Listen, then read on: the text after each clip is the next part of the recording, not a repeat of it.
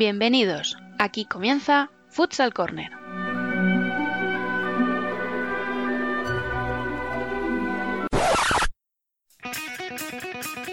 Una manera diferente de entender el fútbol sala.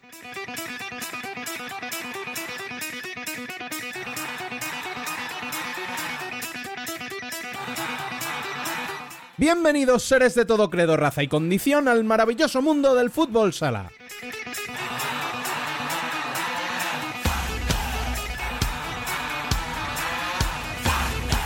Arrancamos nuestro 36 programa de la primera temporada y quinto de nuestra serie monográfica. Recordad que para estar al día de la actualidad del fútbol sala podéis leernos en nuestra web, futsalcorner.es, y seguirnos en Facebook, Twitter e Instagram como Futsal Corner Web. También estamos a vuestra disposición en la dirección de correo electrónico futsalcorner.futsalcorner.es.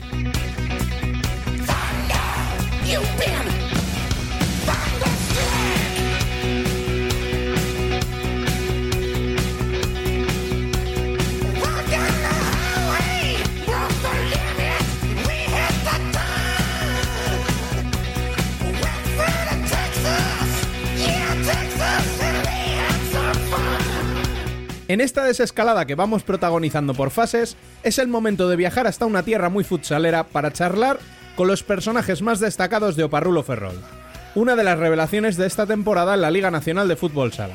Hablaremos con su entrenador y parte de la plantilla para recordar sus inicios, el presente y el incierto futuro que se presenta.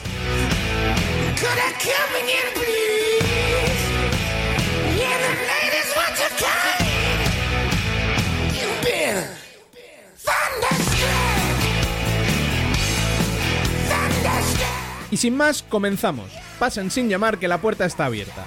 Les habla un servidor Rubén Robles. Sean todos bienvenidos a Futsal Corner, una manera diferente de entender el fútbol sala.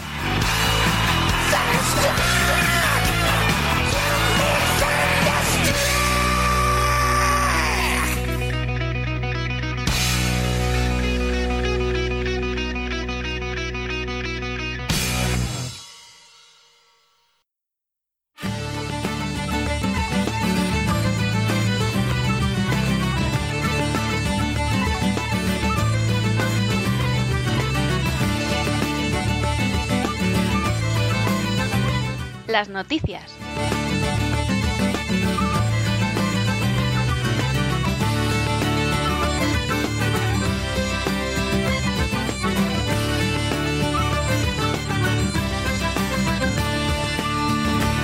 Ya se han hecho oficiales las resoluciones de la Real Federación Española de Fútbol para la finalización de la temporada 19-20. Lo hacen sin novedad respecto a lo que todos sabíamos. Todas las competiciones regulares se dan por finalizadas y los equipos que compondrán los diferentes Playoff Express serán aquellos que ocupaban la posición correspondiente tras la última jornada disputada.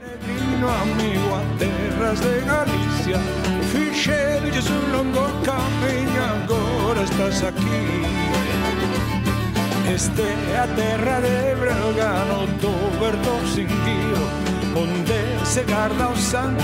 En cuanto a fechas, se habla de la segunda o tercera semana de julio para el retorno de la competición, aunque la primera división masculina intentará adelantarlo del 23 al 30 de junio para evitar problemas con los jugadores que finalizan contrato y ya han firmado con otros clubes. Por otro lado, Gustavo Muñana informó que siete de los ocho clasificados, todos menos Inter, se reunieron para presentar un proyecto alternativo en el que dichos playoffs se disputarían a finales de agosto o principios de septiembre, justo antes del comienzo de la próxima temporada. ¿Qué pasará? Lo sabremos seguramente a partir de la semana que viene.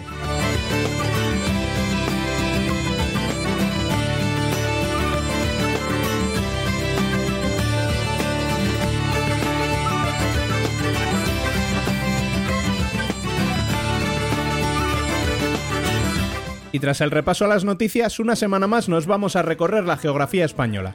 Muy buenas, Dani. Muy buenas, Rubén. Pues sí, esta semana nos vamos a ir a una tierra muy especial, a Galicia. Y no porque yo tenga nada de gallego, sino porque hay tantos lugares a los que me apetecería volver que no podíamos obviarlo en este viaje que hemos emprendido desde hace más de un mes. Así que nada mejor para empezar que el entrenador de un equipo que estaba destinado a sufrir para mantener la categoría, pero que se convirtió en una de las revelaciones con permiso de Valdepeñas. Vamos a hablar con el entrenador de Parrulo, por supuesto. y no me importa nada, nada. Que rías o que sueñes, que digas o que hagas. Y no me importa nada. Hoy nos tomamos un café con Héctor Souto. Empeñe,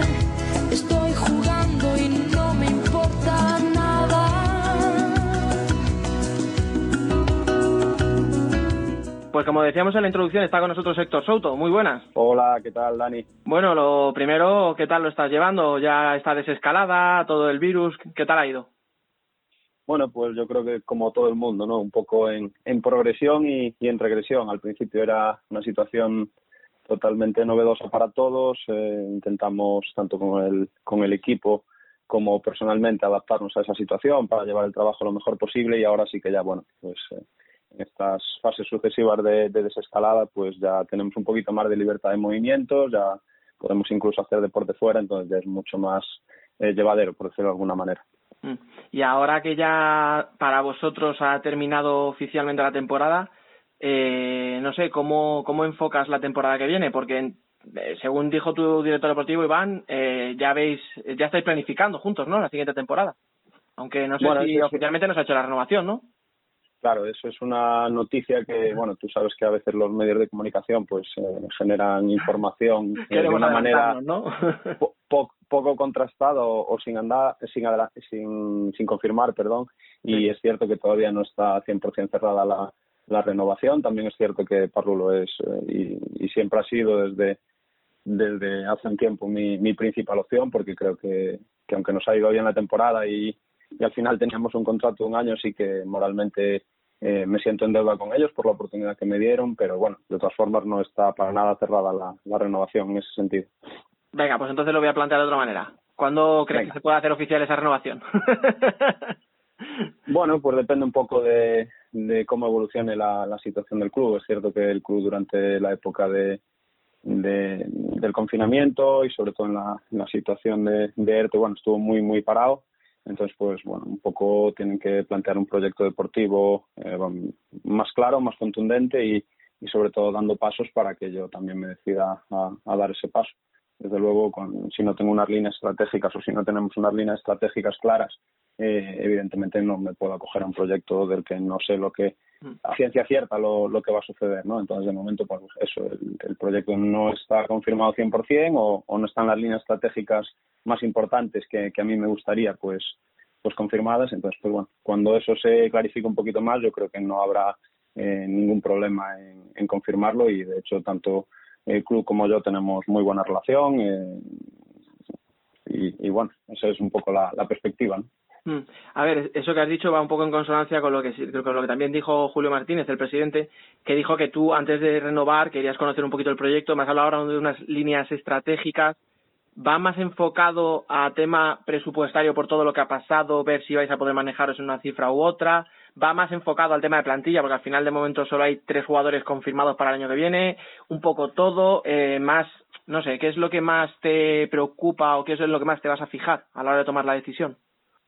En lo que me voy a fijar principalmente es en que, en que tengan muy claros los objetivos que quieren conseguir la temporada que viene. ¿no? Eh, cuando hablamos de objetivos no estamos hablando solo eh, objetivos de, de resultado, que es lo que comúnmente se habla, ¿no? sino también objetivos de rendimiento, es decir, lo que, lo que pretenden de, de cómo ese grupo de, de jugadores, cuerpo técnico, tiene que rendir en pista independientemente del resultado, y también objetivos de, de trabajo, que estamos hablando de, de una serie de objetivos que a mí me gusta cumplir temporada a temporada para con el club, es decir, qué tipo de, de trabajo desarrollas tú para que quede en, en el club como, por decirlo de alguna manera, eh, como una marca de tu trabajo o como una manera de ayudar al club independientemente de que tú eres el entrenador principal de la primera plantilla. Pero bueno, sí que un poco es eh, todo eso, ¿no? Cómo, cómo vamos a conjuntar todo eso para, para que el proyecto sea un, un poquito más sólido, ¿no? Mm, Va un poco en ese sentido. Claro, te lo digo porque al final es lo que hablaba, o sea, lo que te comentaba, la plantilla de momento está prácticamente entera por definir, te habla de muchas salidas, se habla de que podrían volver Morioka y Oa, por ejemplo, entonces no sé si no, no quieren ni plantearte nombres hasta que no cierres la renovación o, o va un poco ligado, o sea, primero vamos a ver qué podemos traer y en función de eso ver si, si firmas.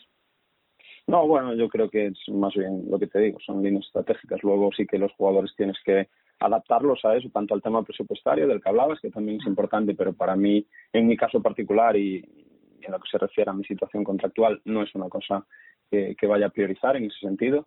Eh, pero sí que un poco lo que, lo que tú dices, ¿no? La configuración de, de plantilla, el proyecto que, que, quieren formar de cara a un futuro, ya como, como identidad de club, ¿no? Porque es cierto que Parrulo tiene una cantera brillante, pero todavía es una, una cantera muy joven y cómo, cómo podemos encajar todo eso para que para que el equipo rinda en primera división y además para que tenga una línea estratégica de cara al futuro. ¿no? Ya no es solo esta temporada siguiente, sino es un poco eh, hacer un, una previsión más a medio largo plazo, aunque ya sabes que ya sabéis que a largo plazo no se puede planificar mucho a veces, ¿no? Y sobre todo en, en clubes pequeños, pero bueno, es un poco la idea es, es un poco esa, ¿no? Eh, establecer unas bases. Creo que el año pasado eh, trabajamos en ese sentido bastante bien. Al final, eh, pues desgraciadamente no hemos podido eh, mantener eh, la plantilla o la línea de trabajo que, que, nos hubiese gustado de momento, o de momento todavía no se han confirmado eh, la continuidad de muchos de esos jugadores o no. Entonces, pues eso era, bueno, fue un punto de inflexión bastante importante y, y bueno, ahora es un poco reestructurar todo y, y ver por dónde vamos a salir. Ahora, ya que me has mencionado la temporada pasada, vamos a echar un vistazo, porque ya en tu caso sí podemos hablar de la temporada pasada, porque ya ha terminado. Eh, al final muchos vaticinábamos, y yo me voy a incluir, no, no me escondo, que Oparrulo este año era un candidato al descenso y no solo mmm, habéis cumplido con ese objetivo, sino que habéis estado muy cerca de entrar en Copa y quién sabe qué hubiera pasado de disputarse las jornadas que faltaban. Entonces no sé eh, hasta qué punto puedes estar orgulloso del trabajo conseguido, porque entiendo que es bastante. Muy, muy orgulloso, pero no solo de, del mío propio, sino sobre todo de, de toda esa gente que me ayudó. Hablo de, del grupo de jugadores y, del cuerpo técnico principalmente, así como la, la directiva que, me dio la confianza en su momento y, que en ningún momento me puso problemas durante la temporada. ¿no? Eh, está claro que en el verano pasado, hace más o menos 12 meses, eh, se confirmaba eh, que yo iba a ser el, entrenador de, este proyecto, ¿no? Y bueno, evidentemente eh, soy un absoluto desconocido en primera división, no tenía experiencia y, el proyecto, pues bueno, venía de años muy exitosos con, con Diego Ríos, que es un grandísimo entrenador, y bueno, lo más normal era eh, vaticinar un desastre, ¿no? Eh, no voy a decir por suerte, sino por, por trabajo y, y por muchas horas de, de dedicación, eh, tanto plantilla como cuerpo técnico conseguimos eh, sacarlo adelante. Creo que el compromiso de todos fue muy importante, del primer al último, desde, nuestro queridísimo Tillero hasta nuestro capitán. Eh, creo que hicimos un, un trabajo bueno, eh, por lo menos a nivel de resultado, no sé si de rendimiento, pero sí que fue a un nivel a, a nivel de resultado tuvimos muy buenos resultados y, y, de hecho pues no sufrimos durante la temporada, que era algo importante para nosotros y, y creo que el balance pues tiene que ser positivo, ¿no? Mm. A ver, al final, eh, mira, llevamos una serie de programas monográficos, hemos hablado con, con Jaén, con Palma, con Sota, que son todo equipos a los que esta decisión de la federación les ha beneficiado, porque ellos van a entrar en un playoff express si es que se puede jugar finalmente, que bueno, esa es otra, esa sería otra historia, pero que a ellos les beneficia porque al final tienen muchas más opciones de entrar en una final, en una, en Europa, etcétera, que en un, playoff clásico. Sin embargo, a vosotros, como te decía, sí que os ha perjudicado, porque al final estabais a siete puntos de entrar en playoff, viendo el calendario tenéis cuatro partidos en casa, Córdoba, Industrias, Levante, Valdepeñas, eh, tenéis que visitar Burela. Entonces, bueno, viendo todo eso un poco, ¿te duele ya solo hablando deportivamente, el no haber podido finalizar la temporada? ¿O entiendes que, bueno, es lo que, es lo que había? Mm, en ese momento es lo que había, es decir, sí que nuestro club eh, yo creo que obró bien, fuimos de los primeros en parar ante esta situación, etcétera. Creo que también estábamos eh, a cinco puntos de, ya no recuerdo bien ahora mismo si cinco o siete puntos de, de sí que sé que íbamos décimos con 26 puntos, pero mm, teníamos jornadas en las que podíamos sacar puntos, es cierto, porque todavía nos quedaban muchos partidos en casa y, y todo el mundo sabe que Amalata es eh, un pabellón muy muy difícil de, incómodo, de competir. ¿no?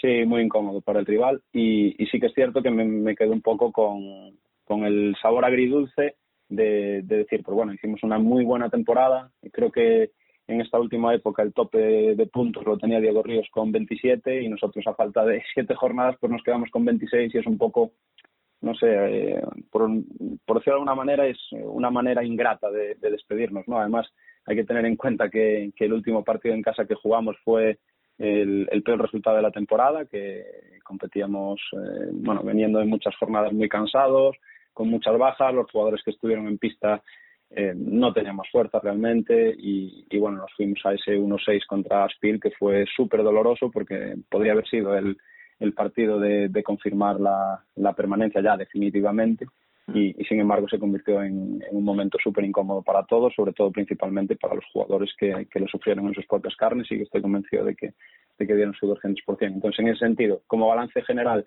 sí que me hubiese gustado acabar la temporada, creo que hubiese sido bueno, a mí me hubiese venido bien personalmente como como entrenador poder, poder cerrar ese ese círculo y bueno creo que también nuestra afición se lo se lo hubiese merecido no sé si si fuimos perjudicados o no yo creo que todo el mundo salió perjudicado de, de esta situación en general porque independientemente de que vaya a haber un playoff express o no eh, creo que todo el mundo querría haber eh, acabado la, temporada pero bueno vino así y, y hay que cogerlo como bien mm, a ver, hablabas eso, de que además fuisteis de los primeros en parar. Claro, es que estamos hablando de que no jugáis desde finales de febrero, que son casi tres meses ya, si no se han cumplido, estarán a punto.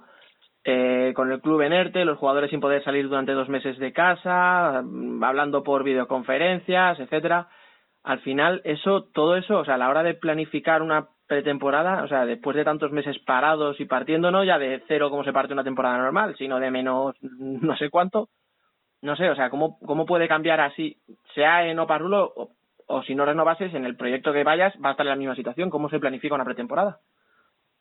Bueno, yo creo que, bueno, yo antes de, de ser entrenador fui redactador y, y preparador físico, entonces eh, puedo creo que opinar sobre, sobre este mm. tema. Eh, y creo que, que, bueno, que un poco aplicando la lógica, ¿no? Con todo el conocimiento que, que tenemos los preparadores físicos, ex preparadores físicos, sabemos que es eh, que la progresión de las cargas es algo súper importante y, y en este caso va a serlo todavía más. Hace poquito en la Bundesliga creo que la primera jornada que jugaron en fútbol, que, que puede ser un ejemplo a, a coger, en, en, ocho partidos tenían ya seis lesionados de, de relativa sí. gravedad, ¿no? Entonces sí que creo que es algo que, que vamos a, a tener que, que, tener en cuenta porque, porque bueno, eh, meter a un jugador que lleva muchos tiemp mucho tiempo sin, sin someterse a cargas, eh, pues ya unas cargas habituales que solíamos plantear en pretemporada creo que no va a tener mucho sentido probablemente haya que bajar el nivel de especificidad porque la especificidad conlleva riesgo lesional, ¿no?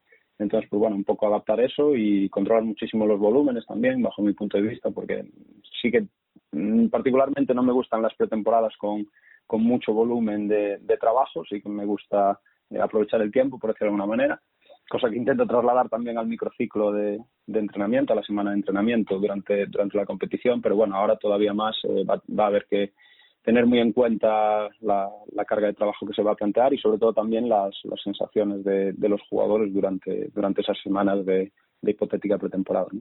Mm, o sea, entiendo, sí, pretemporada más larga, pero con menos intensidad, ¿no? Sería un poco la... Sí, algo así, así planteado más, o menos. Para un, para un tío como yo que no entiende de esto. no, es sencillo, es sencillo. Simplemente ayudar al deportista que se adapte y a, y a que corra los, los menos riesgos posibles, invertir mucho más quizás en trabajo preventivo y, y por esa vía yo creo que, que bueno, al final que, que plantearlo de una forma progresiva y coherente creo que, creo que va a dar buenos resultados. Y hablando un poco así de todo, eh, ahora que comentas esto de la pretemporada, de, la carga de, de los jugadores, del riesgo de lesiones, ¿eres de los que prefiere una plantilla corta con poquitos jugadores mmm, que suban el nivel o prefieres una rotación más larga, aunque mmm, al final por un tema presupuestario pues no puedas contar con 14 jugadores de primera línea? Bueno, eh, yo particularmente eh, puedo decir que, he convivido con todas esas situaciones, ¿no? Con, ahora en Parrulo, pues por ejemplo, con menos jugadores de primera plantilla y mucha más ayuda durante la semana de, gente de filial, incluso juveniles. En Vietnam, por ejemplo, tenía una, una plantilla de 20 jugadores, 16 más 4 porteros, porque el periodo competitivo era totalmente diferente. Entonces, en, yo creo que en el término medio eh, está el gusto, ¿no? Es decir, eh, sí que probablemente tener muy pocos jugadores de muy alto nivel eh, sea un riesgo y del mismo modo tener muchos jugadores de un nivel más bajo también es un riesgo, ¿no? Entonces esa combinación intermedia de, de un número, de cierto número de jugadores con experiencia en primera división y, con cierta eh, calidad, eh, con, con gente de la casa que esté, que esté preparada, gente sub-20, sub-21, etcétera, 20, 21 años, 18, si, es, si son casos especiales, creo que es eh, para nuestro proyecto de, de Parrulo del año pasado, creo que es una, una buena mezcla, ¿no? Es decir, ni Parrulo no se podía permitir el año pasado una plantilla de 12 jugadores de, de pista más dos porteros profesionales.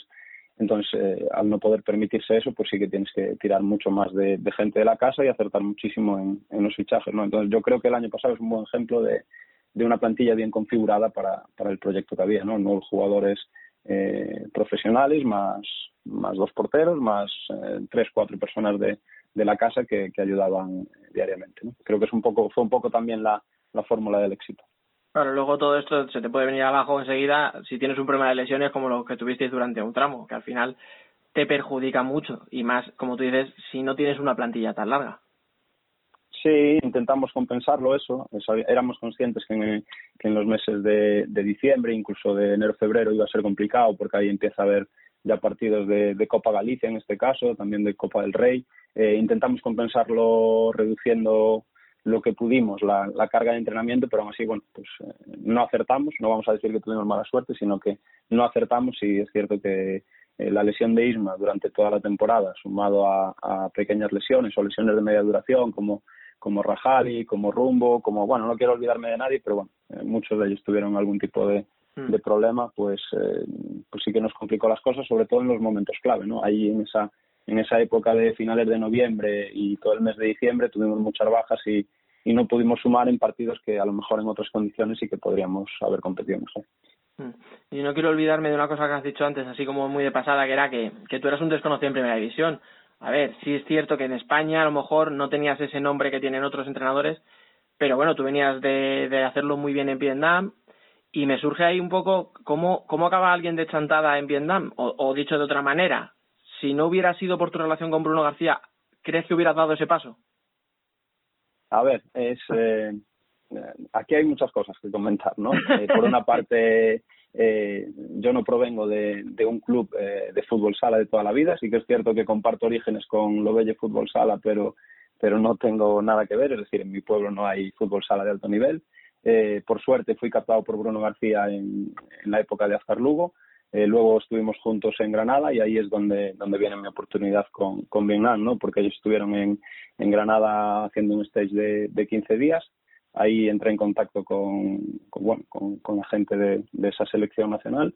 Y lo que todo el mundo piensa es que eh, se fue Bruno García y Héctor Souto se fue con él y, y, yo estaba en Vietnam y decidieron fichar a Bruno García, es decir, yo llegué un poquito antes que él, pero bueno, independientemente de eso sí que sí que es cierto que, estar con él pues eh, me ayudó muchísimo a ver el deporte del fútbol sala como, como lo veo actualmente no y bueno la decisión de, ir a Vietnam no fue fácil precisamente por eso porque iba a un cuerpo técnico desconocido a un país que para mí era absolutamente eh, desconocido y, y bueno en su momento incluso me generó muchas dudas pero puedo decir después de todo este tiempo que, que fue un total acierto porque me permitió conocer otra cultura conocer otra forma de ver el fútbol sala y y competir con otros entrenadores que, que de otra manera no, no podría haberlo hecho, como por ejemplo Pulpis, Miguel Rodrigo, etcétera, más la gente que, que en todos estos años pasó por allí, sean entrenadores como Juanito, también el propio Miguel Rodrigo, eh, Luis Marimón, Antonio García, eh, Álvaro Martínez, Rafa García, etcétera, y muchísima gente que,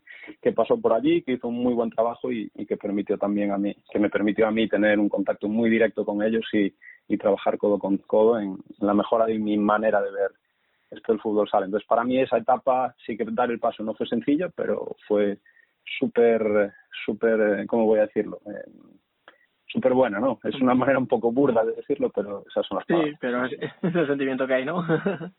sí, sí.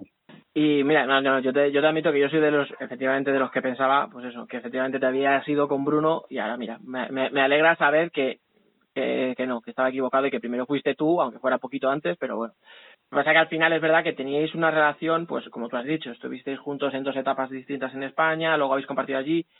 Eh, también el presidente Leo Parrulo ha reconocido que le preguntó a él por ti para cuando estaba buscando entrenador el año pasado. Entonces, no sé, parece como que siempre habéis estado muy ligados, ¿no? Sí, hombre, evidentemente me, me una, una relación especial eh, con él. Eh, es una persona yo lo considero un súper profesional a él. Eh, lo digo porque he convivido con él en muchísimas horas de oficina y, y sé el tipo de, trabajo que hace, el, esfuerzo que le lleva también sacar todo eso adelante y, y lo considero una persona súper profesional de la, de la que copiar muchísimas cosas y de la que todavía, por desgracia, estoy pues bastante lejos. Yo creo que estamos hablando de un, entre comillas, animal del entrenamiento deportivo y, un súper profesional que, que, no tengo palabras para, para describirlo con mayor exactitud, pero que desde luego es una persona a la que respeto, respeto mucho, de la que aprendí muchísimo y, y a la que aprecio también. ¿Y, ¿Y qué tiene el entrenador español que al asiático le atraiga tanto? Porque hemos, ya me has dicho un montón de nombres, vosotros dos, Miguel Rodrigo, Pulpis, Fonseca, Fuentes, eh, ha pasado un montón de gente por allí y siguen yendo entrenadores para allá, preparadores físicos, de porteros, que eh, no sé si si a ti te han dicho algo de por qué, eh, o, tú tienes, no sé, si tienes alguna sensación del por qué ese entrenador español está tan bien valorado en esos países asiáticos. Hombre, yo creo que es nuestra nuestra escuela, ¿no? Eh, al final la escuela española es una muy buena escuela de entrenadores que no debe perder esa identidad de, profesionalización que tiene.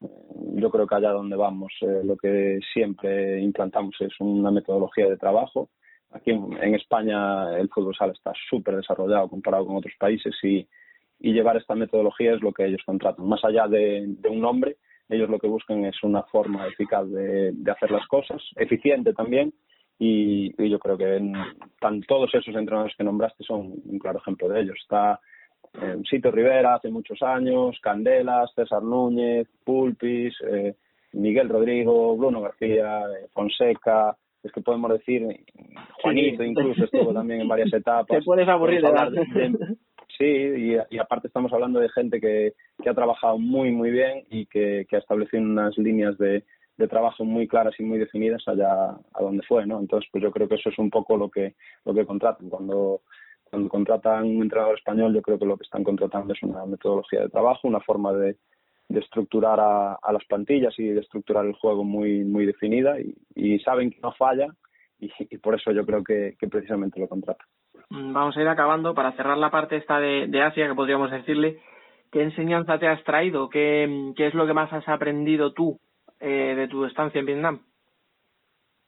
Yo creo que eh, humildad, ¿no? Por decirlo de alguna manera. Sí que es cierto que echábamos muchísimas horas de, de trabajo allí, pero ver los chicos, el desempeño que tenían eh, a diario eh, y con la humildad, con la humildad perdón, que, que afrontaban las cosas fue algo que de lo que me contagié, creo. Si ya no lo era, que no sé si lo era o no, pues sí que una vez que, que vine de allí sí que tuve mucho más claro que, que ser humilde es algo súper importante en la vida y sobre todo me ha abierto también eh, los ojos mucho a, a la hora de, de aceptar otra forma de, ver las cosas, ya no solo por la idiosincrasia del, del país, sino también por todos aquellos técnicos con los que conviví, que todos, a lo mejor la mayoría de ellos no pensaban exactamente igual que yo, algunos sí, algunos no, pero sí que te hace ver las cosas de, otra manera y te hace apreciar eh, la calidad de, la diversidad, ¿no? Eso es un poco la, enseñanza que me traigo de allí. Y ya la última, que así para cerrar, eh, ¿qué le pide Héctor Souto a, a, la vida y qué le pide al deporte de, de cara al futuro? Pues muchas cosas, simplemente tener la oportunidad de, de seguir desarrollándome como, como profesional, la verdad, eh, tener eh, oportunidad de, trabajar con medios, de, de, poder mostrar lo que lo que podría llegar a ser a nivel de, de, entrenamiento. Y la verdad es que no soy muy demandante en ese sentido, con, con unas condiciones mínimas sobre las que poder establecer un, un buen proyecto, yo creo que me daría por, por satisfecho. No voy a pensar muy a largo plazo porque soy un recién llegado y pasito a pasito yo creo que se hace mucho más firme el, el camino, ¿no? Perfecto, pues nada, nos quedamos con eso. Muchísimas gracias por este rato. Esperemos tener noticias pronto. no te quiero presionar porque nos gustaría que siguieras aquí en España, en Oparrulo, que lo has hecho muy bien. Y nada, lo dicho, muchas gracias y muchísima suerte. Muchísimas gracias a vosotros.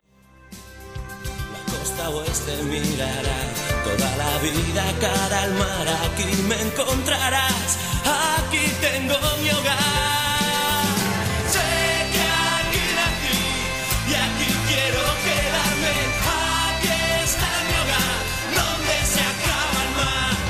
el debate.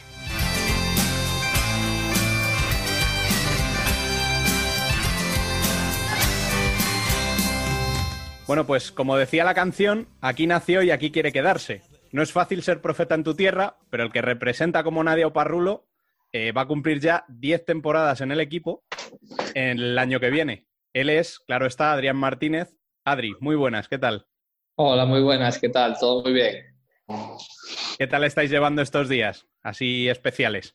Bueno, pues un poquito fastidiados porque estamos entrenando, pero no es lo mismo al no, no estar todos juntos y no, no hacer sesiones de conjuntas en la pista, pero bueno, hay que, hay que valorar las cosas y creo que lo, lo lógico y lo más importante ahora mismo eh, está fuera del fútbol sala. Bueno, y si importante es Adri para Oparrulo, no menos puede serlo su capitán, un madrileño que ha cumplido su quinta temporada, pero del que podría decirse que es medio gallego, porque también estuvo en Azcar y Lobelle. Él es Miguel Muñoz, muy buenas. Buenas tardes, ¿qué tal? ¿Cómo estáis?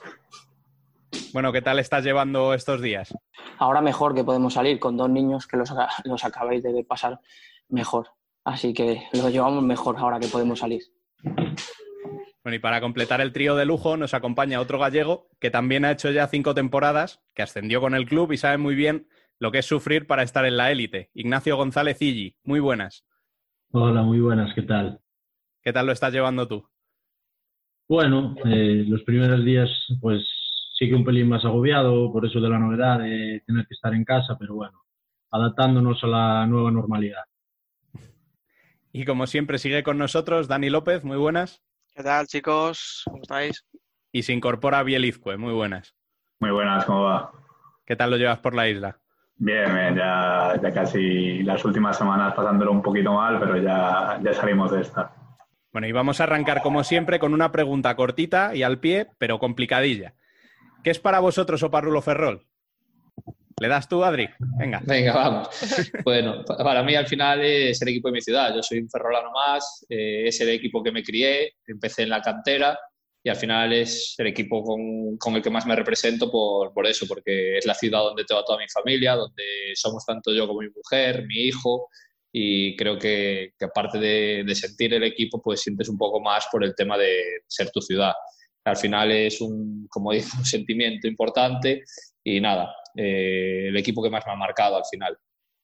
Bueno, yo es un equipo gallego, no, no de mi ciudad, pero, pero sí que sí que es un quizás el equipo más importante para mí porque bueno lo que conseguimos hace tres años creo que tanto para el club como para los jugadores eh, fue histórico por, inesperado y por la forma por la forma en que se consiguió no la verdad es que toda la afición siempre me ha mostrado su cariño eh, siempre agradecido a, Ferrol por cuando me dio la, oportunidad que, sí que estaba pues un poquito desaparecido del mapa futbolístico digamos.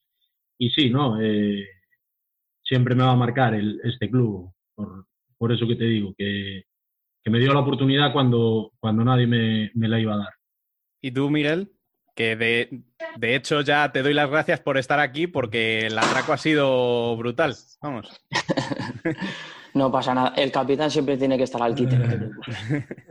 Bueno, para los oyentes que no lo saben, eh, en principio iba a entrar Elder, pero ha tenido un problema familiar y no ha podido entrar al final.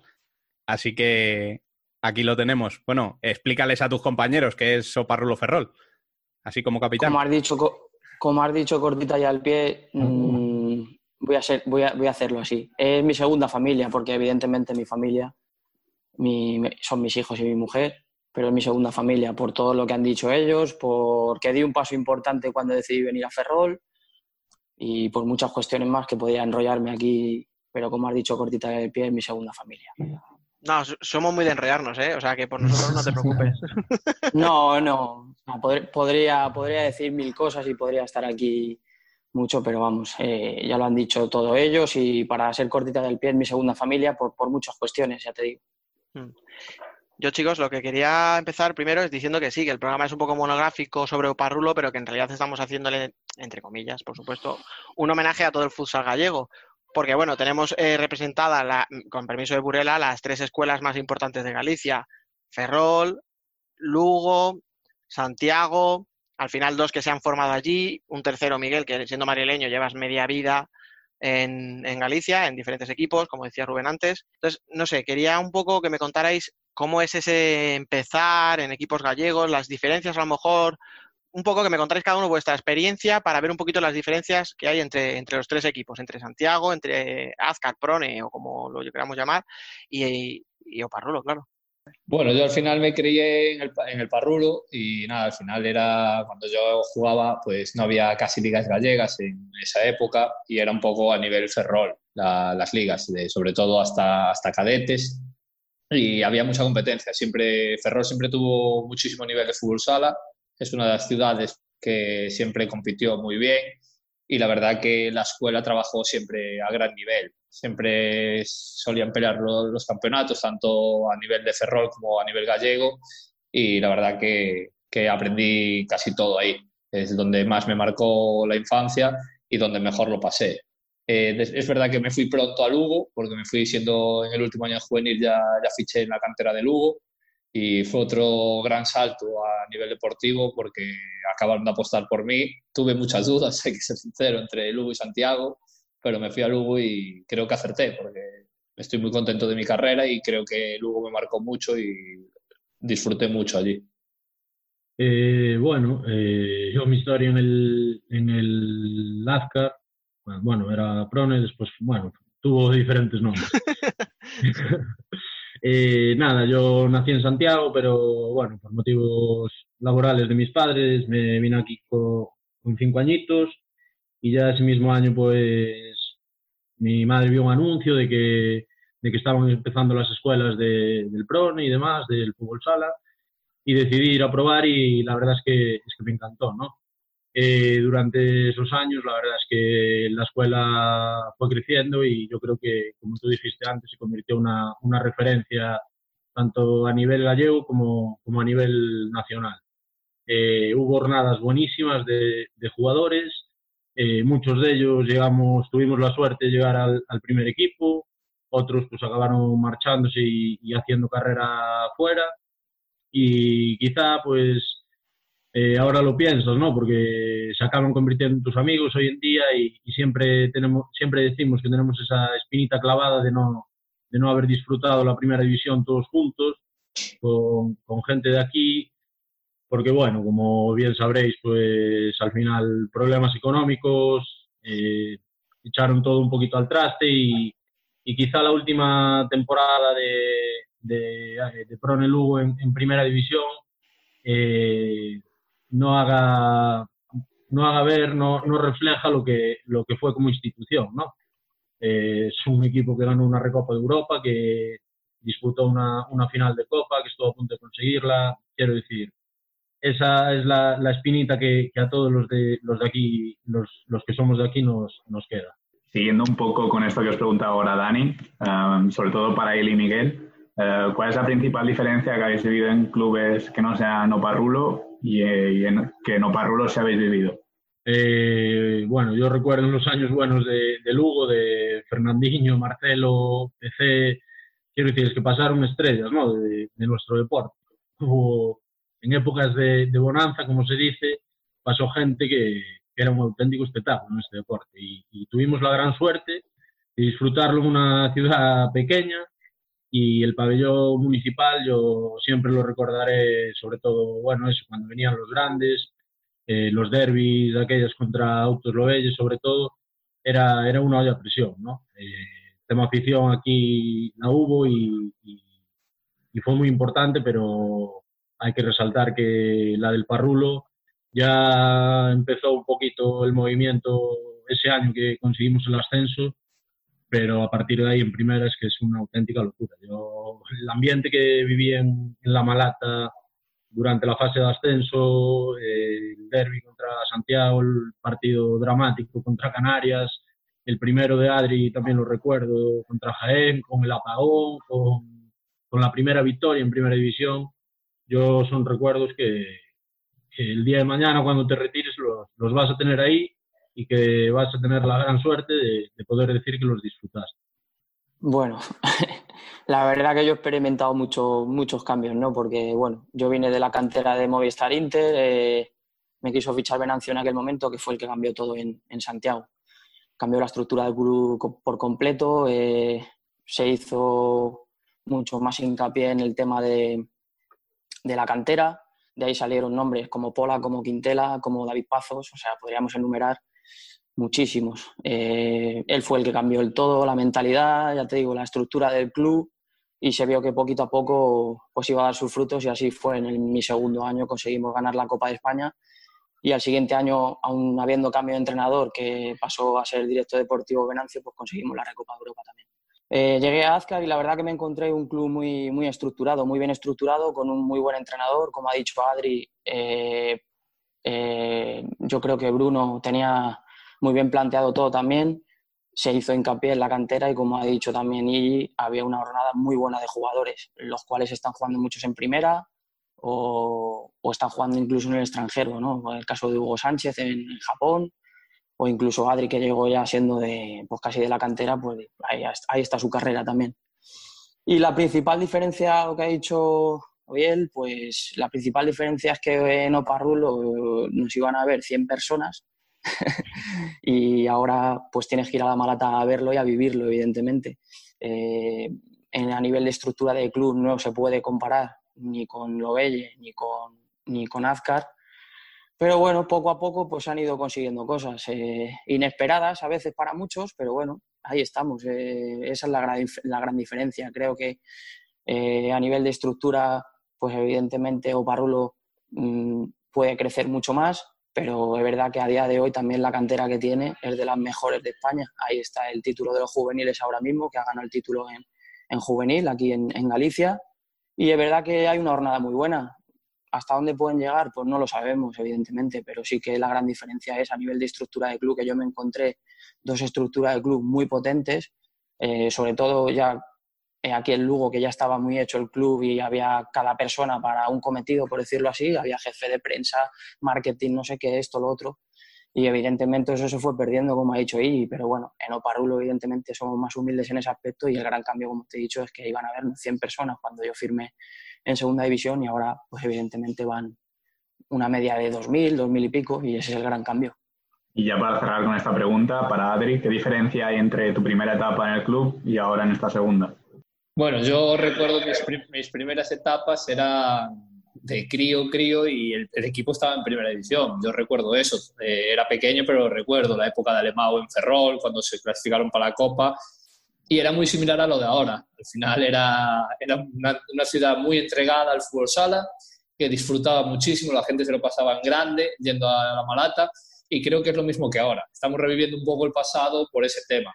Es verdad que hubo unos años de transición muy malos, que el equipo estuvo bastante tocado, pero con gente como, como como Miguel, que apostó por, por venir a Ferrol estando en segunda y sabiendo que era una apuesta muy, muy complicada, pues se consiguió ese, ese meritorio ascenso que, que, la verdad que nadie contaba, porque era un equipo, quizás el equipo con menos presupuesto de segunda y que, estaba para, para, pelear siempre por la permanencia. Se hacían muy fuertes en casa por el tema de que es complicada la pista de la Malata, pero nadie contaba con ese ascenso. Se metió en ese playoff soñado y mira, mira lo que se consiguió.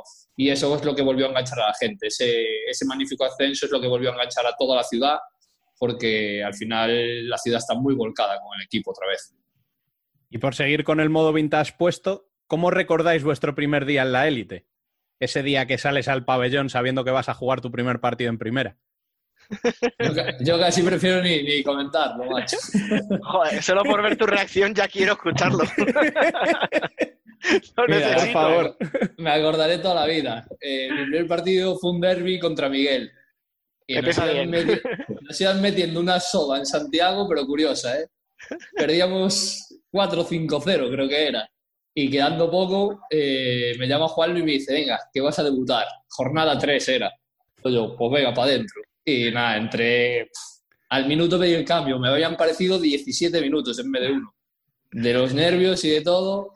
Pero lo más gracioso fue el segundo partido. El segundo partido llegamos muy justos de gente en Lugo. Y, y ya durante la semana me dijo que iba a jugar, que, que, estuviera tranquilo que iba a jugar, que lo iba a hacer bien. Bueno, todo lo típico, vamos. Que no me tenía que poner porque no había gente. No era por otra cosa. y, y a, los, a, los cuatro, a los cuatro minutos me saca y enfrente Polaris. Y la primera nada más que entro, nos vamos en una contra y yo me quedo de balance, la roban y vienen uno para uno el inicio contra mí. Menos mal que tú siempre has sido un buen defensor, ¿verdad? Y... yo, eché, yo eché el pie a robar, yo la vi muy clara y me regateo como un cono, la verdad, pero le di una patada. Le di una patada, el pobre sangraba por la rodilla que dije, me he cargado a la bestia. Y no se me olvidará en la vida eso, la verdad. Joder, madre mía. Oye, antes de escuchar a Iggy y a Miguel su primer día, Miguel, tú vamos a, des- a desmitificar. Esto típico que se dice, jugó un minuto, pero yo ya le vi maneras, ese chaval, ese niño ya tenía buena pinta. ¿Te dio tiempo a verle o ni, o ni tocó bola? Bueno, ya yo creo que, que Adri ya apuntaba maneras porque creo que jugamos una, una Copa Asunta, que era antes, ahora se llama Copa Galicia, que nos ganaron. De hecho, fue hizo un gran torneo y en la final la verdad que estuvo muy bien, ya apuntaba maneras, o sea, no sorprendió a nadie. Lo que pasa que evidentemente, como él ha dicho, cuando juegas tu primer minuto en primera te parecen 17, como ha dicho. Pero, pero ya, todo, ya todo el mundo lo conocía, ya todo el mundo lo conocía. Que Adri ya apuntaba maneras, recuerdo esa Copa Asunta que, que perdimos con Santiago y luego yo he tenido eh, compartido vestuario con el Lugo ahora en Ferrol y el, el Lugo era mucho más joven y, y luego lo fichó el Pozo y su trayectoria. O sea, ya apuntaba maneras, no, no sorprendió a nadie, yo creo. Bueno, y, y el tuyo, tu inicio, ¿cómo fue? La verdad que yo soy muy viejo ya, entonces ya me cuesta, me cuesta acordarme, pero bueno, me acuerdo de la verdad que un viaje con Movistar Inter que, que faltaba gente y viajé a, a jugar contra el Pozo y estábamos, el, el equipo estaba eh, muy justo de gente. Imagínate, con 4.000 personas ahí en el Palacio, era una liga regular. Y estaba Candelas de entrenador. Y me tocó calentar, al final no me entré, pero imagínate calentando en la banda con 4.000 personas, pues estaba bastante nervioso, sinceramente. Pero bueno, al final no me tocó debutar y luego lo hice de la mano de Luis Fonseca en Caja San Fernando Jerez, que era aquella división de honor. Ese fue mi, primer, mi primera experiencia en, en división de honor, que ahora es primera división. Por eso digo que ya, ya no recuerdo, que es que ahora es primera división y yo juego en división de honor. Entonces, Bueno, mira, menos Biel, que es aquí muy niño, el resto, el resto hemos vivido la división de honor, o sea que... Sí, sí, sí. O no eres tú tan mayor, los demás también. Sí, bueno, bueno, yo lo, lo digo, pero sí, recuerdo, recuerdo ese, ese viaje con, con Movistar Inter, ya te digo. Y Madre luego, mía. bueno, la experiencia con Caja San Fernando Jerez, que era mi, la primera vez que salía de casa, eh, el primer equipo que iba a jugar en, en División de Honor, pues todo lo que conllevaba eso. Así que, imagínate. ¿Y tú, Iggy? Pues a mí me tocó eh, en el último año de Bruno García, en el club.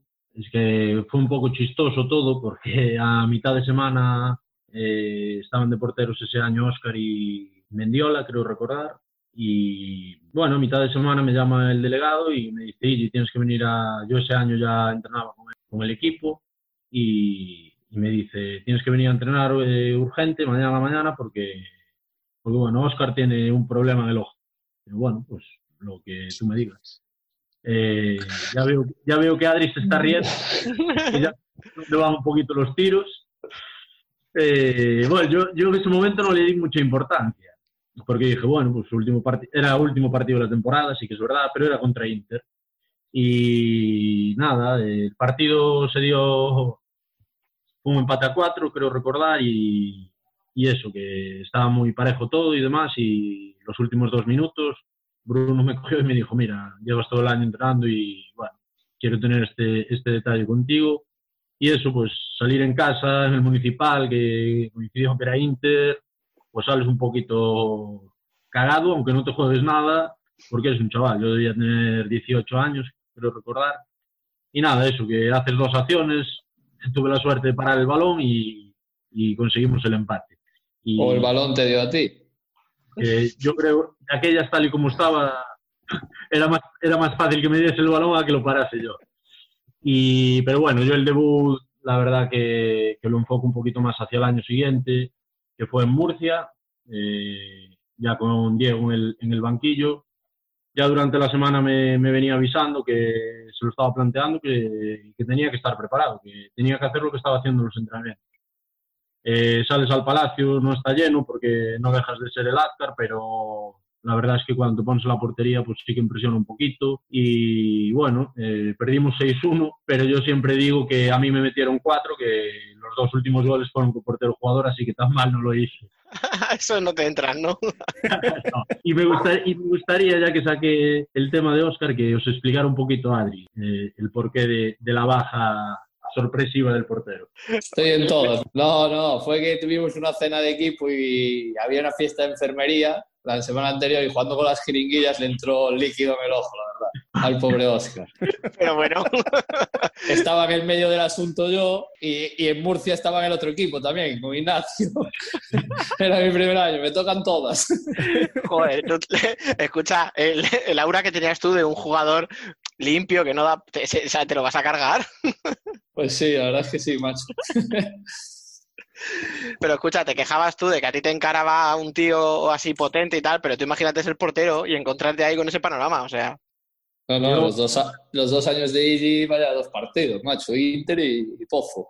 Sí. Yo además recuerdo que una jugada, eh, aparte fue Adri, encaró, hizo su, su mítico relate de irse hacia adentro y dije, nada, me hago grande, me voy hacia adelante y ya verás. Y antes de que pegara dije, virgencita, virgencita, que me quede como... sea". Y le pegó, y mira, fue el palo y dije, bueno, menos mal. Lo, lo importante es que no entró, ¿no? Pues ya está. Efectivamente. Bueno, y a, y a nivel personal, ¿cómo recordáis ese día en el que desembarcáis en Lugo, tanto Iggy como Miguel, eh, perdón, en Lugo, en Ferrol, para, para jugar a lleno Parrulo? Yo ya he dicho, lo que más me sorprendió fue, a ver, yo estaba acostumbrado, como te he dicho, eh, a que todo fuese muy profesional y, y claro, cuando llegué, por ejemplo, que nos dieron pues tres camisetas de, de, toma, para, salir del paso, claro, yo veía esto, Diego ya me había anticipado algo, oye, tú, que, sé cómo eres, tal, no sé qué, te sorprendas que aquí somos, somos humildes, tal, y hay muchas cosas por hacer, tal, no sé qué. Le dije, vale, vale, pero bueno, al final cuando llegas allí, pues evidentemente que estabas acostumbrado que te diesen, toma, toma, un paquete de ropa entero, por ejemplo, pues sí que me llamó un poco la atención. Por eso te he dicho que al final hubo mucho cambio, hubo mucho cambio al, llegar ahí, pero bueno, como te he dicho, ahora poco a poco hemos ido mejorando, pero sí que al, principio eso pues, me, sorprendió, evidentemente. Y luego que la gente, mucha de la gente, pues trabajaba también y compaginaba el, el tema de jugar y, y, trabajar, y eso tiene un mérito impresionante por eso. Bueno, en mi caso yo recuerdo que mi llegada fue a mitad de temporada por, porque los porteros que estaban, Canoli, la verdad es que tenía, empezaba a tener ya, lo traía de atrás y tenía un codo bastante tocado y, y el otro portero que era Arón, pues por motivos laborales, como dijo ahora Miguel, eh, tenía que dejar el, el, club. Nada, me senté con Diego Ríos en un bar en Lugo y me dijo, hay esto, sé que por dinero no vas a venir, pero bueno, eh, yo en ese momento estaba jugando en, en, un equipo de aquí de Lugo de, de tercera división por, por amistad, eh, más que nada. Entonces, bueno, me lo propuso y me dijo, mira, segunda división, eh, no te garantizo que vas a jugar porque te lo tienes que ganar, pero, pero yo creo que será una, una experiencia boni bonita y, y, si lo haces bien, pues yo creo que van a seguir contando contigo. Así que nada, eh, me monté en el coche Diego Ríos de aquellas, en el Ibiza Blanco, que no pasaba de 125 la autovía, y nos fuimos para Ferrol. Y mi primer día, sí que lo recuerdo, pues eso, el empezar en portería, el primer ejercicio, y Canoli estaba en una portería, Aaron en la... Nada, ¿no? este mítico ejercicio, la rueda que te vas cambiando y demás, y nada, eh, yo empecé fuera y le fui a cambiar a Aarón y demás, y Canoli estaba fuera esperando, y yo veía que no me pedía el cambio, que no me pedía el cambio, y yo decía, madre mía, voy a reventar aquí. Entonces le dije, Canoli, ¿quieres cambio? Tal, no sé qué, y su reacción fue, ¡Ah! Y dije, uff, madre mía, cómo las cosas. Y nada, después me cogió Miguel después del, del entrenamiento y me dijo, a ver, Canoli es un poquito especial hasta que le coges cariño, pero ya verás cómo, cómo seguro que acabáis bien y demás. Y sí que recuerdo la primera semana que, que fue una convivencia dura, pero he de decir que, que, a día de hoy es de las personas más importantes para mí en Ferrol. Eh, me ha hecho progresar como portero una barbaridad, porque es el preparador de porteros. Y, y entablé una, una, amistad personal con él que, que, si ves mi primer día dices, eh, va a ser imposible. Pero, pero, perdón, iba a decir que tú ya, no, Miguel, dale, dale. ejercías de capitán, o sea, incluso en media temporada. Es que, eh, por eso te digo que hay muchas cosas que contar de Ferrol, sobre todo eso, esos primeros años. Pero bueno, le avisé porque sabía lo que, lo que iba a pasar. Canoli al final tiene un corazón enorme, pero en la primera toma de contacto sabía lo que iba a suceder. Entonces le avisé. Y, y me tocó varias charlas también con Canoli, porque tienes que hacer de psicólogo con Canoli un poco. Y sabía, sabía lo que iba a pasar, pero bueno, ahora como ha dicho él, son, son más que amigos y, ya te digo, Canoli tiene un corazón enorme, pero en la primera, en primer contacto sabía lo que iba a suceder. Porque al final llegaba Iggy, que era competencia, etcétera, etcétera. Canoli había sido el portero muchos años, eh, los últimos años ahí en Ferrol, y evidentemente llegaba Iggy, no para quitarle el puesto, pero sí para hacerle competencia. Entonces, pero bueno, al final, como ha dicho él, todo se solucionó rápido. Pero sí hay que ejercer de, hay que ejercer de psicólogo, sobre todo esos primeros años en segunda había que hacerlo. ¿Y tú, Adri, cómo viviste el regreso? Nada menos que desde Rusia. el primer día también fue, fue bonito. ¿A quién lesionaste? Bueno, yo cuando, yo, cuando, yo cuando tenía parones, es verdad que entrenaba con ellos. Venía de Rusia a lo mejor eh, una semana, pues hablaba con Diego y entrenaba con ellos un poco. Pero cuando sucedió todo me, eh, para venir, yo me reuní con el club y estábamos para firmar. Y el día que iba a firmar, el día antes, me fui a entrenar ya con el equipo porque ya estaba todo solucionado no se había hecho oficial porque no estaban los papeles, pero me fui a entrar con el equipo. Y era el día antes de las vacaciones de, creo que era un 29 o un 27 de diciembre, era el día antes de, bueno, de parar para, por, por, fin de año. Y llegamos a entrenar y cuando nos vamos a poner a entrenar, pues se va la luz del pabellón. y Diego quería entrenar casi a oscuras.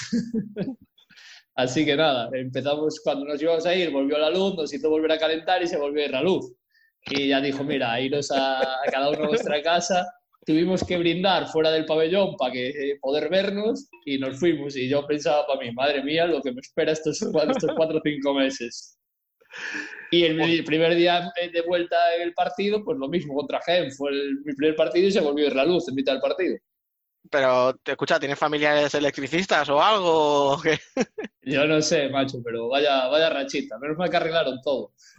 Joder, que yo os iba a decir ya, por seguir un poco ya con este tema, antes de pegar el cambio a, al presente, que estamos como muy, muy nostálgicos y tal.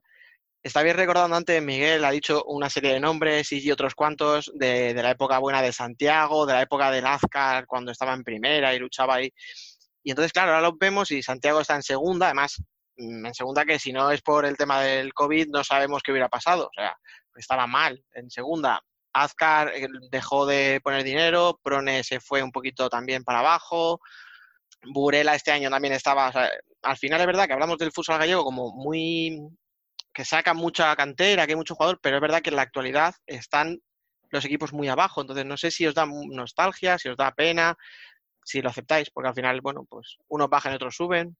Yo creo que, a ver, ha tocado vivir todo, pero como tú has dicho, Santiago cambió mucho, o sea, cambió mucho la filosofía. Creo que se dio continuidad a cuando yo estuve allí, que vivimos una época con jugadores como Betao, Alemao, Siso, o sea, a luego cuando llegó Tomás, por ejemplo, pues se, se dio un poco de eh, continuidad, que llegaron jugadores como Rafael Rato, por ejemplo, o siguió mi hermano, Carliños, que luego al siguiente año ellos se marcharon. Pero bueno, se intentó dar continuidad un poquito a eso. Raúl Campos también recuerdo, Charlie, pero es verdad que luego ya poco a poco se fue, se fue perdiendo eso. Evidentemente el dinero lo hace todo, porque es así, el dinero lo hace todo. Y bueno, por no hacer bien las cosas desde arriba, a lo mejor, por decirlo así, pues te ves abocado a lo que al final, pues... Eh, eh, te puede salvar un año, te puede salvar dos, pero al final, evidentemente, pues eh, si estás ahí es por, porque no has hecho las cosas bien también. Y como tú has dicho, pues bueno, la situación no, no es grata. Han apostado por un entrenador joven, por ejemplo, en el caso de Santiago, y estaban ahí abajo, pero bueno, con esto del COVID, pues al final quedaban, no sé si siete jornadas también en segunda, pues no se sabe lo que hubiese pasado. Y en el caso de Burela, pues más de lo mismo también, quedaban siete jornadas, pero bueno, yo creo que lo tenían bastante complicado hablando con jugadores de, del equipo evidentemente esto les ha venido a ellos pues muy bien, eh, vamos a eso. Y, y, Oparrulo yo creo que dentro de sus posibilidades, pues bueno, eh, no ha cambiado la, la, mira, me refiero, que no ha hecho esfuerzos muy grandes. Sí que el año pasado se intentó hacer una plantilla, pues digamos, más eh, a nivel de, de económico más grande o, o, con nombres, por decirlo así. Y bueno, pues al final en enero se, se marchó Jesulito, se marchó Chano y, se salvó la temporada, pero creo que eso nos hizo ver también que no hay que perder la perspectiva. Eh, yo creo que eso es lo más, lo más importante, porque cuando no tienes recursos económicos, porque al final es así, está, hablamos de dinero, pues tienes que tener los pies en el suelo y saber eh, manejar bien todo eso.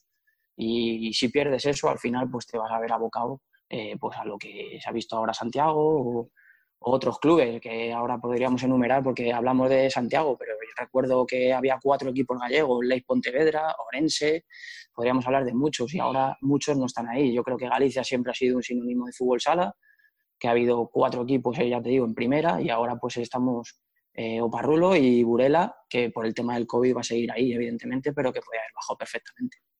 Nunca es grato pues, eh, el estar económicamente mal, pero sí que, bueno, pues a veces te toca vivirlo y es duro, pero bueno, a mí me salvó que, que yo estaba en casa, ¿no? El, el año de Lugo, el desastroso año del, del descenso, la verdad es que económicamente voy a ser claro, no vimos un duro.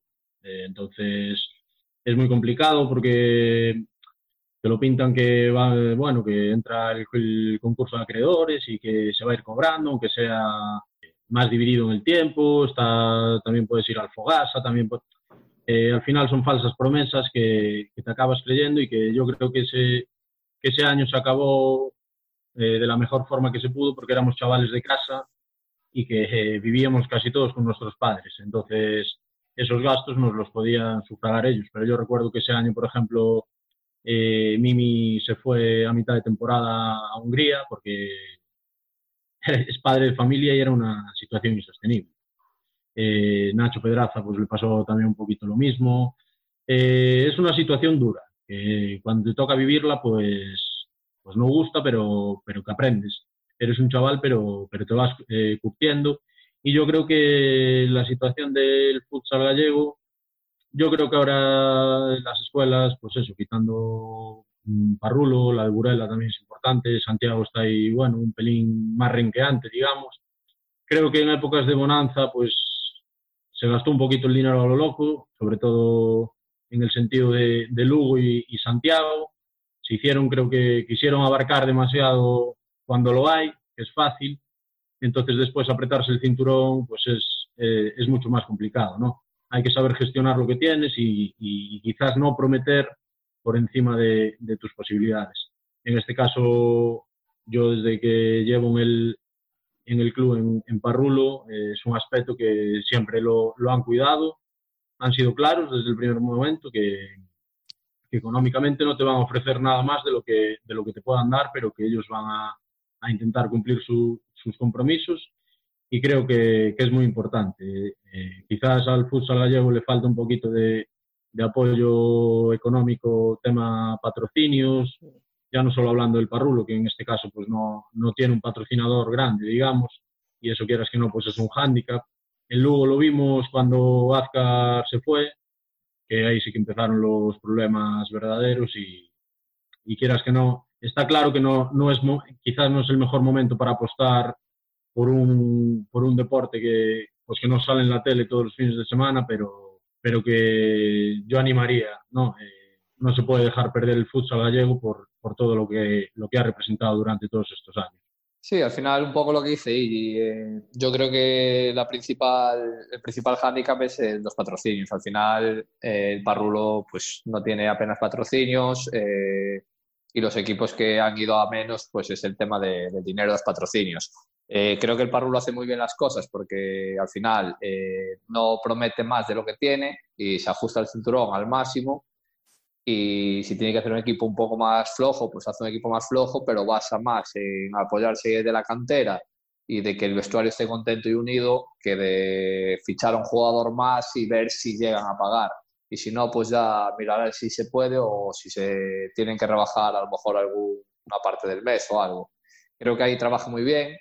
Burela, por ejemplo, pues es un poco diferente porque sí que tiene un gran patrocinador, tiene nóminas muy altas y hace muy bien las cosas, pero al final el patrocinio es el que te lleva también a hacer un poco bien las cosas. Si tienes un, una empresa tan importante como Pescado Rubén por detrás, pues todo es más sencillo.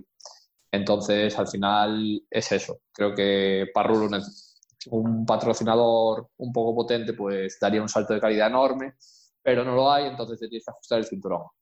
Y creo que los equipos que han desaparecido y han tenido problemas un poco por eso, porque venían de, como decía de grandes presupuestos y entraba bastante dinero por patrocinios y en el momento que, eso se perdió, pues no fueron capaces de, de reconstruir las, pues los contratos y amoldarlos a, la, a lo que tenían. Seguían prometiendo, pensando que volvería y eso nunca volvió. Sí, el cuento de la lechera, el típico, pues como decía Eli, que os iremos pagando, que ya os daremos algo, que no os preocupéis, pero que lo hemos vivido mil veces y sabemos que, que en la mayoría de los casos no se cumple. Sí, al final tú crees, eh, yo creo que ellos piensan que entrará otro patrocinador igual de potente eh, en cualquier momento, pero hasta que lo tengas no puedes seguir basándote en que ya entrará, porque la- la- es que muchos directivos no se dan cuenta que nosotros somos personas y que tenemos familias que viven de esto. Y ahora ya yendo un poco a la actualidad, eh, ¿cómo valoraríais la temporada actual ahora que se ha hecho oficial que para vosotros ya ha finalizado? Eh, yo creo que nadie pensaba que íbamos a estar ahí. Sobre todo la gente de fuera. eh, yo creo que estuvimos a poquito de meternos en Copa. No nos metimos porque llegamos muy justitos. Tuvimos la mala suerte de las lesiones de Isma, de Rajali, de Yago Rodríguez también en ese partido contra Levante, que al final se consiguieron empatar a falta de segundos. Y estuvimos a puntito meternos en Copa, pues eso, impensable para, para mucha gente. Eh, hemos acabado, creo que décimos, me parece, ¿no? Ha dicho la clasificación. Algo lejos de- del playoff, era complicado, evidentemente, pero bueno, había que jugarlo. Mm, Yo creo que la temporada, nuestro objetivo estaba claro, que era la permanencia, pero una vez que nos hemos metido ahí, pues queríamos más, evidentemente, porque eh, hay jugadores para ello, hay- había, habíamos hecho las cosas muy bien y queríamos estar ahí. En la Copa eh, lo intentamos, creo que si hubiésemos estado todos, a lo mejor la película hubiese sido otra.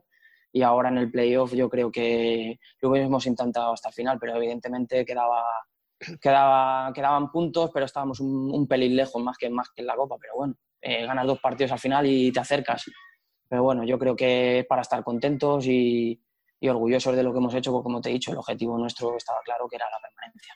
Yo, si me permitís un momento antes de que contesten y Adri, yo, Miguel, yo hago acto de contrición y soy de los que al principio dijo que no confiaba mucho, pero no por nada. Y además lo hablaba ahora, ahora mismo con, con vuestro entrenador, con Héctor Souto, y, y se lo decía, y él mismo me decía que bueno, que sí, que a lo mejor la plantilla por nombres para los de fuera, sobre todo, es verdad que no nos parecía una plantilla para aspirar a, a más que la permanencia, y lo habéis hecho muy bien. O sea, es verdad que estuvisteis cerca de la Copa y viendo el calendario que os tocaba, no estabais tan lejos de estar en los playoffs. Ya te digo, si al final ganas dos partidos y te metes ahí. Eh, lo vimos en, eh, en la Copa. El Levante parecía que estaba lejos, al final consiguió empatarnos a- al final el último segundo, fue a ganó y al final se coló ahí, cuando parecía que se iba a quedar Levante fuera de la Copa. O sea, que si, está claro que si ganas dos partidos al final, te metes ahí. Eh, por nombres esto está más que visto que, que no gana. Y, y nosotros hemos tenido la suerte además que, que Adri ha estado inmenso este año, que Chemi ha hecho muy buena temporada en la portería, acompañado con Iggy cuando le ha tocado jugar, pues eh, todo, todo, todo ha sido más fácil. O sea, todo el mundo ha dado un plus. Eh, Saura llegó, que había descendido con Antequera y ha sido un descubrimiento para todos. Eh, Rajali ha tenido la mala suerte de estar lesionado, o gente como Isma, que para nosotros es muy importante, lo hemos tenido fuera. O sea, que es que hemos tenido fuera un jugador pues que juega 25 o 30 minutos por partido. O sea, que es que no somos conscientes todavía de la temporada que ha hecho. Yo se lo digo muchas veces a ellos, o sea, es así, de la temporada que hemos hecho, pero, pero, pero es así. O sea, que es para quitarnos el sombrero ante todo.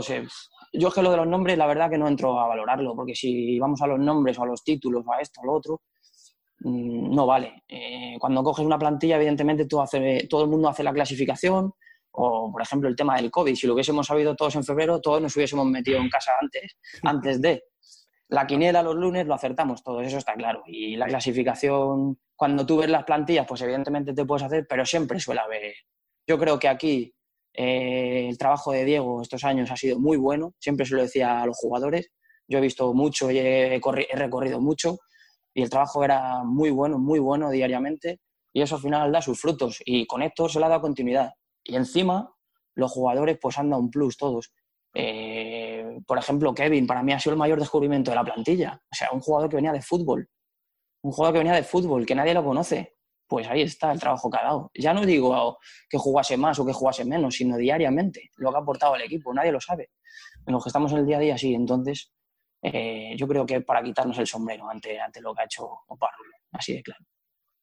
Eh, yo un poquito lo que, lo que dijo Miguel, ¿no? Eh, pues sí, en verano, sobre todo por nombres, eh, sobre todo el cambio de entrenador, que nunca es fácil, pero se ha trabajado mucho, se ha entrenado mucho, eh, le hemos metido muchas horas en silencio, calladitos, que es lo que nos tocaba.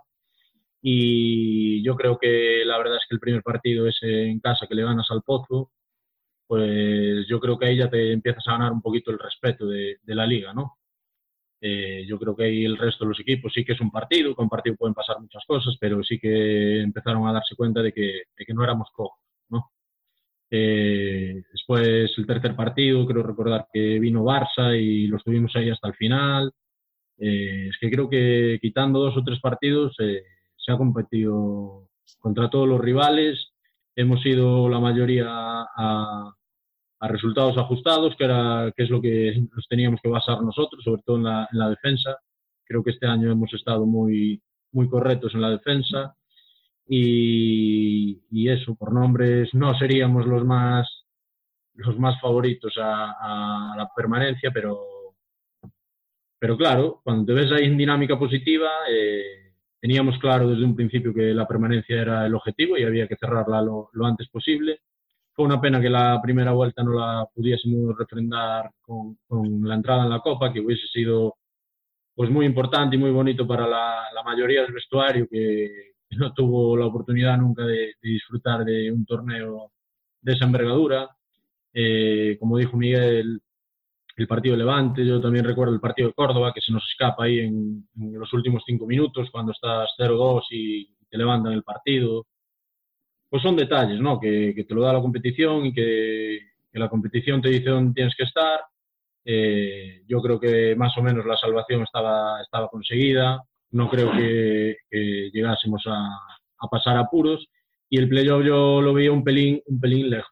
Hay que ser realista porque Cartagena venía ahí, eh, Levante estaba haciendo, estaba haciendo buenos partidos, Jaén estaba sumando y nunca se sabrá. Pero bueno, eh, lo importante es eso, ¿no? que, que se consiguió la, la, permanencia a pesar de que fue extraoficial y no en el campo, pero creo que estaba más que encaminada. Bueno, yo me voy a mojar un poquito, yo le voy a dar un notable a la temporada.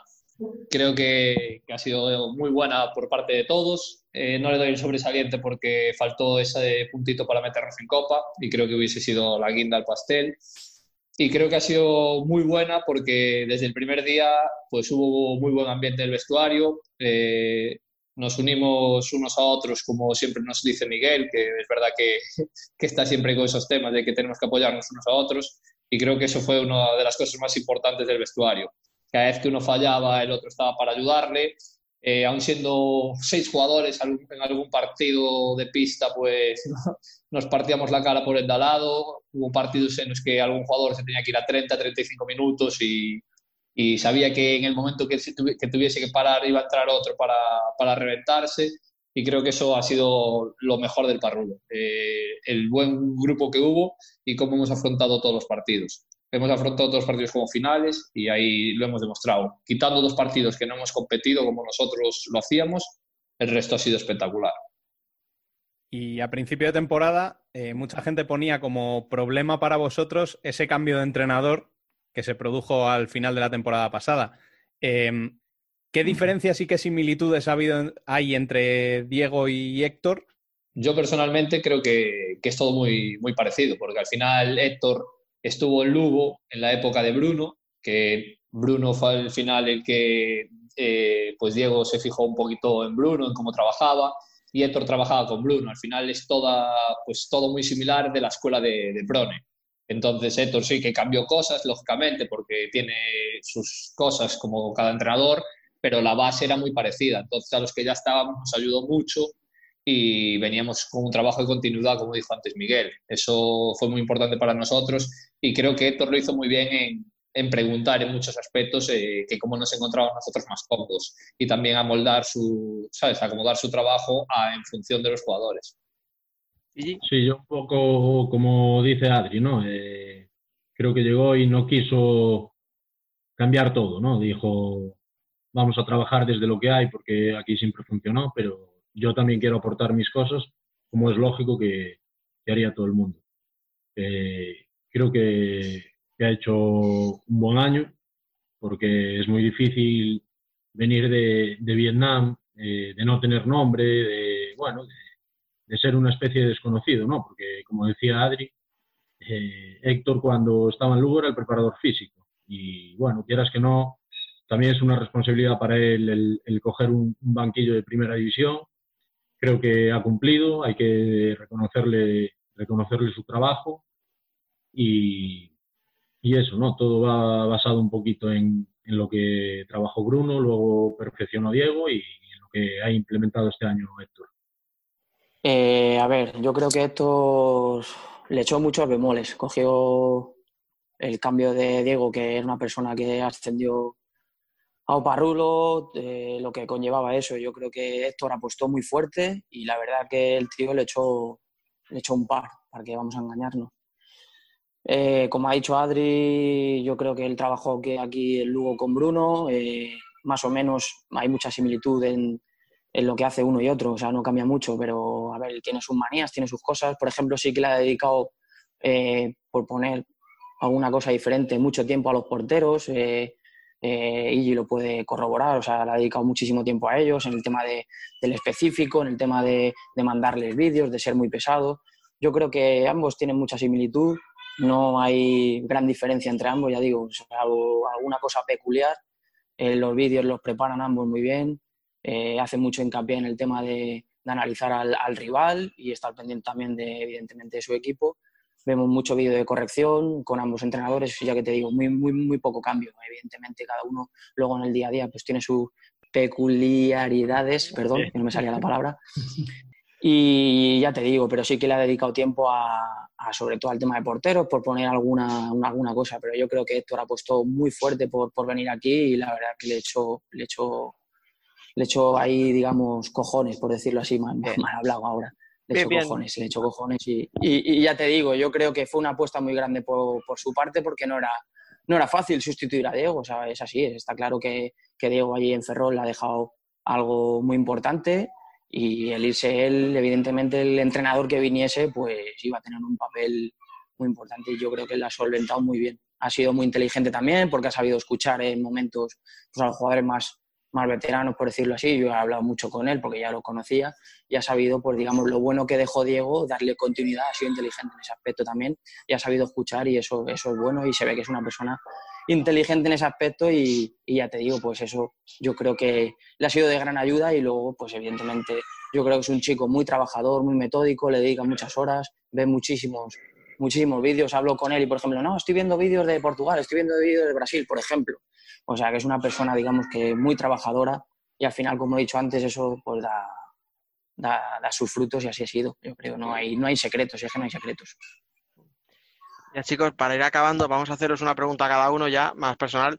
Voy a empezar yo, Adri, contigo, porque hicimos, te hice una entrevista en noviembre, en diciembre, hablo de memoria, llevarías como ocho goles y te pregunté por ese tema y me dijiste algo así como, no, mira, yo suelo meter 10 por temporada, yo ya estoy llegando a mi límite, ahora me voy al vestuario, pongo las pilas a los chavales y que, y que empiecen a meter. Y claro, has acabado como pichichi. Entonces, esto no sé si habla bien de ti, por lo, por, porque has metido muchos goles o mal de ti porque no has sido capaz de ponerle las pilas a nadie. O sea, se le ha quedado Saura a cinco goles, me parece. Yo creo que ha quedado menos, pero, pero eso quiere decir que para el año me toca sequía. o sea que también, venga, que ya no, ya no cuela, ¿eh? no soy de meter muchos goles, la verdad. Nunca, nunca lo he sido, pero este año yo creo que el balón me ha ayudado un poco, que, que salía muy fuerte y te lo puedo decir, que teníamos mucho cachondeo en los entrenamientos, que se apartaban y ah. la verdad que el balón me ha ayudado. El balón y que yo le daba mucha confianza en los entrenamientos. ah, que te los dejabas, ¿no? Escucha, eso es lo que nos dice a nosotros Rubén. Tenemos un equipillo para jugar con los colegas y cuando le meten un gol, siempre dice, nada, es para que coge moral. Pero hombre, y, yo pensaba que en primera. y me lo dice siempre también, la verdad. Pero bueno, sobre les lleva, les lleva un poco frito. Nada, sobre todo yo creo que la mejora goleadora de Adri se vio en los dobles, que es donde más confianza le doy. Ahí es donde más te los dejas, ¿no? Quieres decir, vale, vale. Por cierto, lo, está, lo acabo de mirar, ¿eh? por si acaso. Tres goles te ha, le ha sacado. 16-13. Me parecía, sí, me parecía. Sí, sí, sí. Nah, un flojo Saura comparado contigo, ¿no? ¿Le echo, ¿Le echo un capote a Adri o no? Eh, no, sé si, no sé si se la habrá ganado, pero hombre, como capitán. Digo, porque yo soy menos bromista, que a mí la... ellos sí se, se bromean entre ellos. Yo soy más, más serio, ya lo veis. Eh, a ver, eh, creo que Adri. No recuerdo una temporada de Adri a este nivel. Sinceramente, ¿eh? o sea, a todos los niveles. A todos los niveles. Yo le he visto cuando era un chaval, como he dicho antes, y le ves ahora. Creo que ha madurado muchísimo. eh, ha aprendido a ser más profesional. ¿Para qué no decirlo también? Es verdad. Él se ha dado cuenta de dónde estaba su margen. Creo que este año creo que este año, ya digo, perdonad, pero aquí el... Lo tenemos todos igual en casa. y, y ya digo, y ya digo, no es que haya metido 16 goles, no es que, no sé, es todo lo que ha generado. Y es verdad que yo no le regalo nada a Adri, ¿eh? él lo sabe. Eh, si no ha sido el mejor jugador de la liga, creo que está entre los tres mejores. Es todo lo que ha generado, eh, ya no los goles que ha marcado, sino los que ha dado. Eh, es todo. Eh, si, si, él, si él creyese más en sí mismo, y es verdad, porque a veces es muy, muy derrotista, siempre se lo digo a él. Eh, no sé, pero ahí encima ha tenido mala suerte, porque yo creo que estaba destinado a ir al Mundial, sinceramente, y con esto del COVID, pues ha tenido muy, muy mala suerte. Ojalá le respete las lesiones, porque es lo más importante para un deportista, y pueda estar ahí, porque la verdad que este año se lo ha merecido. Y ya digo, yo no le regalo nada a Adri, ¿eh? y los que estamos en el día a día lo disfrutamos, pero evidentemente él este año ha sido, ha sido muy bueno, muy bueno. O sea, ha estado a un nivel espectacular. Evidentemente esto es un deporte de equipo, siempre nos desmarcamos, joder, tal. Eh, yo creo que ya digo, es el conjunto, pero evidentemente estamos hablando solo de él y, y ya digo, no solo los goles que ha marcado, sino todo lo que ha generado. Salió el debate, de hecho, con el tema de los Futsal Awards, que, que faltaba Adri en esa lista, sin duda alguna. Por la temporada que ha hecho este año. Bueno, para el, año que, para, la- para el año que viene estará. Hombre, escucha, es que, mm, es que lo ha dicho Miguel, o sea, es que si no es el primero es un top 3 de la liga, es que yo le pongo a un top 3 mundial, o sea, y podrá sonar exagerado, ¿por qué? ¿Porque está en Oparrulo? No, si al final das un premio individual, pues se lo tienes que dar al que individualmente creas que mejor temporada ha hecho. Y yo, aparte de la broma que te he hecho, Adri, con el tema de los goles, es que creo que has hecho una temporada brutal. Muchas gracias, muchas gracias, hombre. Que, que conste, porque si no, Miguel me va a decir que... No, no, es Se verdad. ha puesto serio y parece que Es así, es así, es verdad, es verdad, es verdad, porque es así. Y, y- y es, y es que da igual que esté en Oparrulo, que a mí eso me, me es indiferente. Creo que hay que valorar todo en su justa medida. Y, y al igual que pues, la temporada de Adri me parece muy buena, por nombrar a otros, pues Adolfo, por ejemplo, que está en el Barça, también me parece que ha hecho una temporada inmejorable, o Chino, por ejemplo, en Valdepeñas, pero yo creo que si tuviese que elegir a uno, pues evidentemente barriría para casa, pero con, con total merecimiento, es así. Y siguiendo un poco con Miguel, de día de hoy, eh, para el año que viene solo tienen contrato Isma, Elder y el propio Adri. Eh, ¿Hay ya negociaciones para llegar a un acuerdo? O... Aquí, aquí, las cosas, aquí las cosas siempre van muy despacio. No, quiera, no queramos correr, no queramos correr. Aquí siempre van las cosas muy despacio, hay que mirar todo, como hemos dicho antes, hablando del dinero detenidamente. Y pues muchas veces yo me ha tocado renovar el último, por decirlo así. Entonces, eh, yo creo que hay que mirar todo bien, se estará barajando pues todo, que cuadre todos los números. Por lo que se escucha, pues vamos a perder a compañeros, con lo que eso conlleva también, que ojalá pudiésemos seguir del grupo que hemos estado este año, por todo lo que hemos conseguido y lo que podríamos haber conseguido si, si hubiese seguido hubiese mantenido este equipo, pero siempre aquí, por desgracia, suele haber cambios y, y no vamos a estar exentos de ellos un año más. Entonces hay que esperar. Evidentemente, como tú has dicho, solo tienen contrato Adri, Elder e Isma y lo que está seguro a día de hoy son ellos tres. Entonces el resto, pues hay que esperar y ver todo bien. O sea que en tu caso, Igi, estamos en las mismas, ¿no? Nos toca esperar. Pues no podías haberlo dicho mejor.